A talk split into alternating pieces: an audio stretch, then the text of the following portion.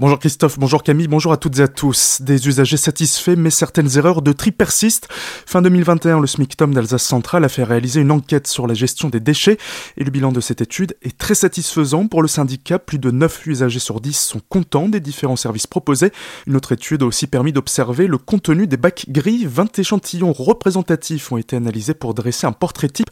Sylvie Pépin, responsable prévention au SMICTOM d'Alsace Centrale, nous fait part des résultats. Le bac gris nous montre qu'effectivement le geste de tri est quand même bien pratiqué, mais il y a encore des marges de progression, notamment au niveau des biodéchets. Il y a encore trop de biodéchets dans le bac gris. On a encore plus de 40% du bac gris qui est composé de biodéchets, alors qu'il y a une collecte en apport volontaire ou du compostage déployé sur le territoire. Et puis, surtout, il y a quand même 12 kilos par an par habitant de biodéchets constitués de nourriture encore emballée, des yaourts, de la viande, du pain, des légumes, jetés dans la poubelle avant d'être consommés. Et ça, il va falloir travailler tous ensemble pour réduire, soit trier ces biodéchets, mais aussi éviter de jeter de la nourriture. Retrouvez toutes les informations et toutes les consignes de tri dans notre article sur notre site azur-fm.com dans la rubrique Actualité régionale.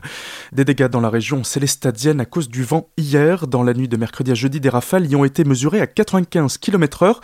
Peu après 5 heures, un arbre s'est couché sur la D424 entre Célestat et Markelsheim. La circulation a été coupée durant une heure, le temps de découper l'arbre. Un peu plus tard, aux environs de 9 heures, un camion a perdu sa cargaison sur la chaussée de la D83 entre Célestat et la D1B1. À cause des rafales, par précaution, l'accès au château du Haut-Königsbourg a été fermé pour toute la journée.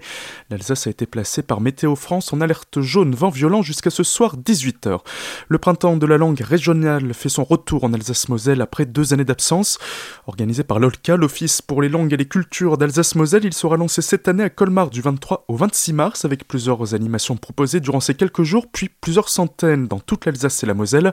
Ce printemps a plusieurs objectifs pour Christelle Villers, nouvelle présidente de l'OLCA. Faire vivre déjà le printemps, parce que là, cette année, on fête en fait nos 20 ans, et c'est de faire en sorte qu'il y ait beaucoup d'actions, d'animation de la langue et de la culture alsacienne sur un territoire donné, cette année sur Colmar, qui va donc euh, démarrer effectivement ses festivités, mais ça va durer aussi jusqu'au mois de juin et un petit peu dans tout le territoire de la région euh, Alsace. Et c'est pour faire connaître l'alsacien, mais que ce soit pour des dialectophones, pour des francophones aussi, pour faire aimer au fil la culture alsacienne. C'est non seulement une belle langue, c'est notre identité et elle est vivante. C'est nos racines, donc je pense que c'est vraiment à, garder, à faire vivre. Le programme complet avec toutes les manifestations proposées dans le cadre du printemps de la langue régionale est à retrouver en ligne sur le www.frieyor.com.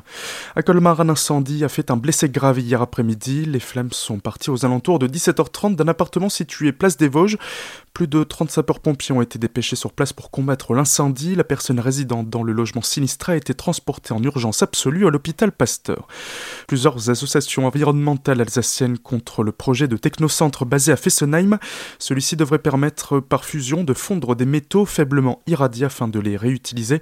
Alsace Nature, Stop Fessenheim entre autres ont communiqué hier suite à l'apparition de deux décrets et un arrêté au journal officiel paru mardi qui pose problème selon ces associations. Ces dernières estiment que le gouvernement a pris des décisions sans débat et ouvre le chemin à ce technocentre sans prendre en compte le code de l'environnement. Si vous ne savez pas quoi faire demain, plutôt que de grenouiller dans le canapé, des bénévoles sont recherchés du côté de Heiligenstein. Comme chaque année, l'association Nature et Vie, basée à Bar, s'affaire pour sauver la vie des batraciens en migration. Depuis près de 20 années, ils aident donc crapauds et grenouilles à traverser la D35 au nord de Heiligenstein, où passent plusieurs centaines d'individus. Afin qu'ils ne soient pas écrasés par les véhicules qui empruntent cet axe, des filets des seaux sont placés le long de la route pour stopper les animaux qui sont ensuite transportés pour traverser en toute sécurité. Le rendez-vous est donné demain matin à 9h le long de la D35 après Heiligenstein en direction d'Autrot au niveau d'un chemin forestier.